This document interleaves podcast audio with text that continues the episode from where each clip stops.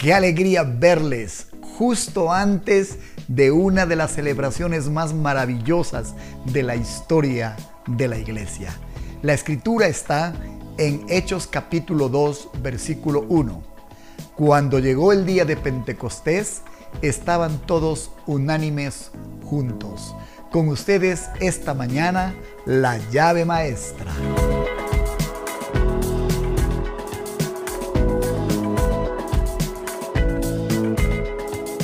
En devocionales anteriores habíamos hablado acerca de las siete fiestas que Dios había mandado a Israel que se celebraran cada año durante el tiempo de compartir de la nación de Israel.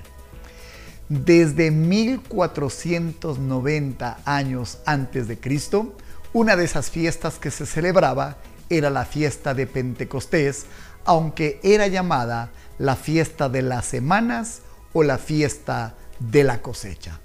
Y como su nombre lo dice, esta fiesta se celebraba exactamente cuando se daba el segundo periodo de cosechas en Israel.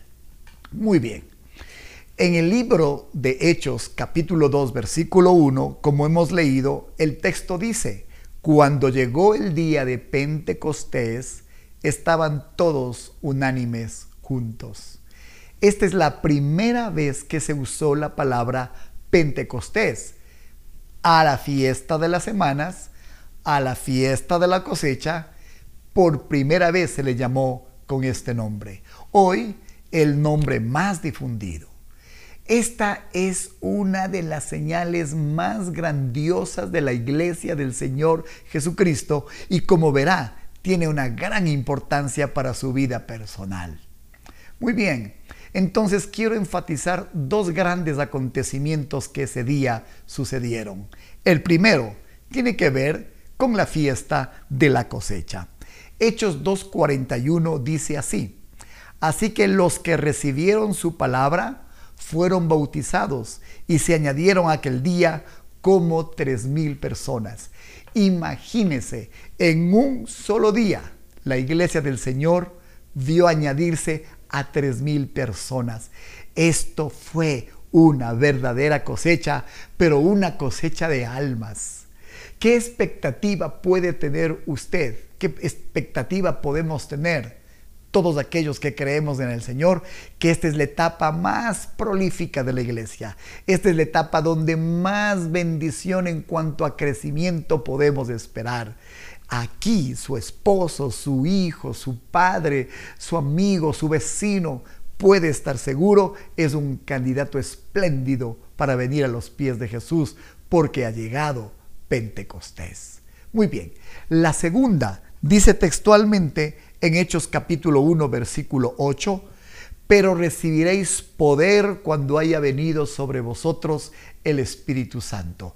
Hay dos formas de vivir en Cristo Jesús además de su fe, vivir una vida quieta, estable, esperando la manifestación de Dios, pero hay una segunda manera, esperando y siendo protagonista del poder de Dios. Pues bien, la Biblia dice que el Señor Jesús dijo, recibiréis poder cuando haya venido sobre vosotros el Espíritu Santo. Juan el Bautista tres años antes había dicho esto en Lucas 3:16. Respondió Juan diciendo a todos, yo a la verdad os bautizo en agua, pero viene uno más poderoso que yo, de quien no soy digno de desatar la correa de su calzado, él os bautizará en Espíritu Santo y fuego.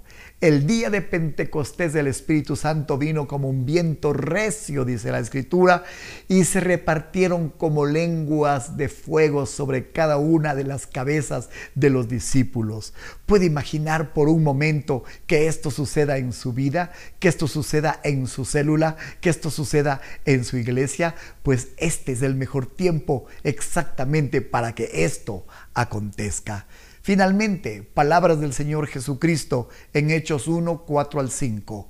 Y estando juntos, les mandó que no se fueran de Jerusalén, sino que esperasen la promesa del Padre, la cual les dijo, oísteis de mí, porque Juan ciertamente bautizó con agua, mas vosotros seréis bautizados con el Espíritu Santo dentro de no muchos días.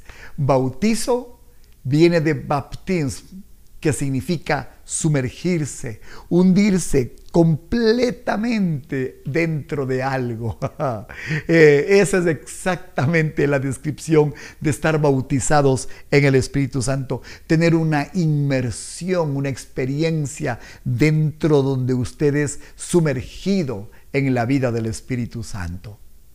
De tal manera que la clave maestra, la llave maestra a la que nos hemos referido hoy es esta combinación de multiplicación, cosecha y la otra, poder, llenura del Espíritu Santo. ¿Puede un cristiano activo tener una mejor expectativa que hable de crecimiento y de poder? Imposible. Que el Señor este domingo 31 de mayo, partiendo del 10 de abril, que fue la Pascua de, cuando Jesucristo fue crucificado y resucitó a los 50 días, a los Pentecostés que se cumplen este domingo, haga una realidad en su vida esta experiencia. Es correcto esperar algo maravilloso a partir de este día domingo porque llegó Pentecostés, la llave maestra.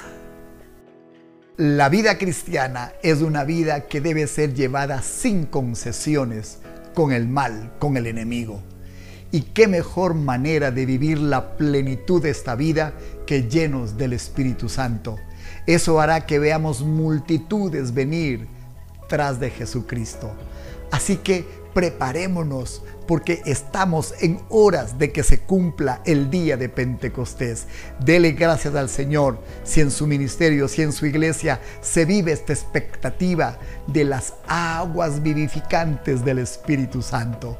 Y que este testimonio que se cumple este domingo maravillosa y coincidentemente sea testificado, sea comunicado. Cuéntele a todo aquel que usted conoce que en su vida cristiana está a las puertas de un gran crecimiento y también de un gran avivamiento.